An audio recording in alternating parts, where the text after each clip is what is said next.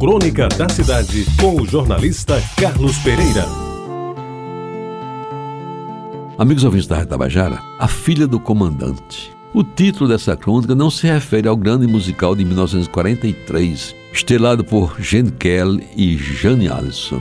Dele, o título Faço Uso para contar a história da filha de outro comandante, brasileira, mineira e protagonista de um fato que aconteceu na vida real.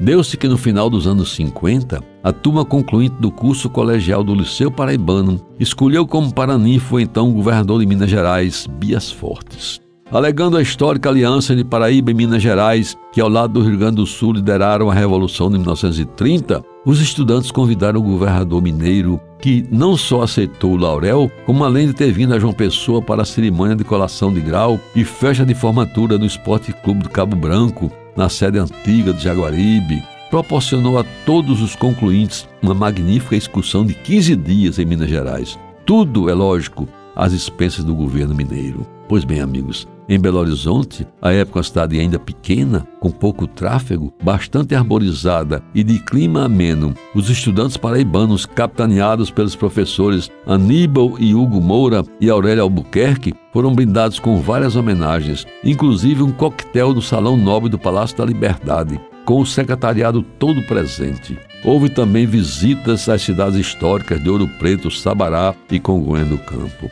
Mas, amigos ouvintes da Tabajara, o motivo da crônica é a presença de uma bela moça que todas as manhãs encantava os estudantes visitantes hospedados no Departamento de Instrução da Polícia Militar, um complexo administrativo esportivo dos mais modernos. Ela ensinava os primeiros passos da natação aos filhos dos oficiais, sendo, portanto, muito justificável a exibição dos seus dotes físicos em torno e dentro da piscina olímpica existente no parque. Para ela, se dirigiam diariamente após o café da manhã os olhares dos concluintes do liceu, que não poupavam elogios aos seus invejáveis atributos, principalmente os contornos do corpo, bem distribuídos no seu quase 1,70m de altura e outros centímetros de saliências e reentrâncias. Ela não se fazia de rogado, e a todos tratava com lhaneza e distinção, em atitude simpática típica da mulher mineira. Soube-se que era filha do comandante da briosa Polícia Militar de Minas Gerais, um austero militar conhecido pela rigorosa disciplina que impunha à tropa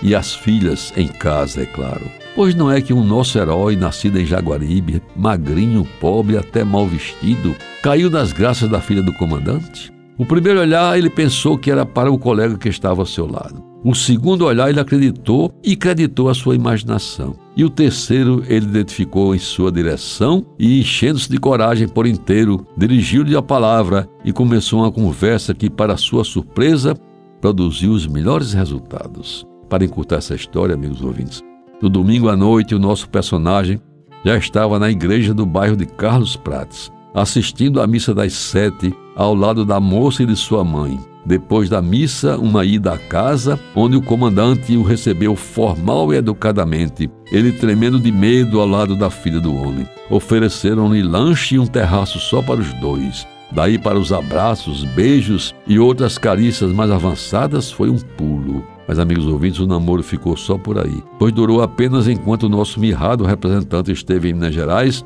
que depois restou a lembrança da filha do comandante, que agora sai do arquivo por conta da falta de um assunto mais interessante para esta crônica. O magro raquítico era eu e a moça bonita era Iruena, a filha do comandante. Você ouviu Crônica da Cidade com o jornalista Carlos Pereira.